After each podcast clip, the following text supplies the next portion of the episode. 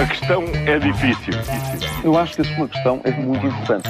Eu não lhe vou responder essa pergunta porque não me apetece. Ficará eventualmente a pergunta no ar. É uma boa pergunta essa.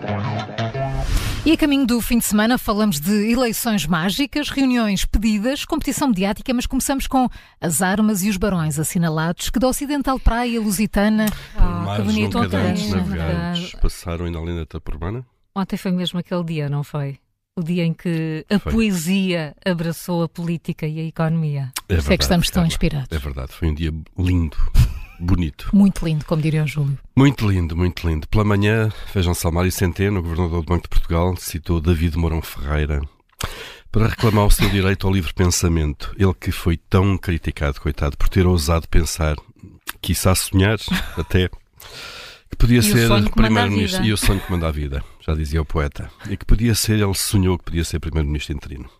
E ao fim da tarde deste dia lindo, o Ministro da Economia haveria de citar outro poeta português não identificado, neste caso pelo próprio Ministro, quando disse: O futuro é o local onde vamos passar o resto da nossa vida. Olha. Bom, eu não, sei, não descobri, confesso, apesar das minhas pesquisas, o poeta português uh, citado aqui pelo Ministro da Economia. Sei que o Woody Allen também gostou desta frase, porque lhe é profusamente atribuída em várias línguas, na internet, claro.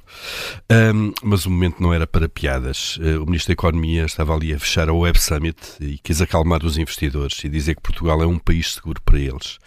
Bom, é mais seguro para investidores do que para governantes, como se tem visto nos últimos dias, não é? É verdade. Júlio, e a classe política anda em competição aberta pelo espaço mediático? Se não anda, parece, mas eu acho mesmo que anda. Uh, primeiro foi o Presidente da República. Qualquer dia temos de ter aqui um campeonato de palpites. Foi o Presidente da República com a conversa com o embaixador da Palestina e conversa com os manifestantes, seguido das Irmãs Gêmeas Brasileiras. Estes dois casos estavam a crescer e logo explodiu o processo António Costa e assessores que deixaram o país de pernas para o ar. Em pleno momento bombástico, Pedro Nuno Santos e Luís Carneiro tornam-se protagonistas e enchem o espaço. Ainda a saborearmos as promessas dos dois, Mário Centeno entra em cena pela boca de Costa e torna-se, como disse o Paulo Poeta. Ainda a percebermos como o banco se governa, Augusto Santos Silva atira-se para o palco. Pelo andar da carruagem não vai ter, não vamos ter descanso tão cedo, continua a ausência total de ponderação e cabeça fria, como dizia, eh, ou como se ouvia aqui há tempos na publicidade, próximo. Paulo, e afinal a polémica reunião entre Marcelo Rebelo de Sousa e Lucília Gago ocorreu a pedido de António Costa. É, é o que parece, não é? Este uhum. é um dos enigmas e das zonas cinzentas da anatomia desta crise política naquela manhã do dia 7 de novembro, em que tudo se precipitou com as buscas em vários gabinetes, residências, incluindo a residência oficial do Primeiro-Ministro. Costa foi a Belém falar com Marcelo e depois o Presidente da República haveria de receber logo a seguir e de falar com a Procuradora-Geral da República. Bom, porquê, eh, como e para quê é a pergunta que muita gente faz. Eh, pelo menos já sabemos porquê. Eh, na Guiné, o Presidente da República revelou ontem então que foi o senhor Primeiro-Ministro que já tinha esclarecido, disse ele que pediu para eu pedir um encontro à senhora Procuradora-Geral da República. Mais do que isso, não posso dizer, e aqui é que é mau, porque nós gostávamos de saber tudo, como é evidente, nomeadamente o que é que disseram ao outro. Bom, mas pelo menos uma parte do, do mistério está resolvido.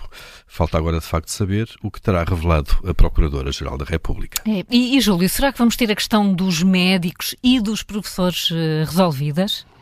Ontem o Governo anunciou a progressão na carreira de 4.500 professores, como já estava decidido, restas de agosto, para mitigar o congelamento a que foram sujeitos, num momento, isto para o quinto e sétimo escalões, claro, no momento em que os sindicatos anunciam mais greves, os ministros da Educação e Saúde esfregam as mãos, eh, com, enfim, o momento que vivem, já não é nada com eles, sempre vão poder dizer que fizeram o que podiam, mas não deixaram continuar o trabalho que estavam a desenvolver, de resto, meritório trabalho, mas ao que parece o Governo quer deixar uma boa impressão à saída do Palácio.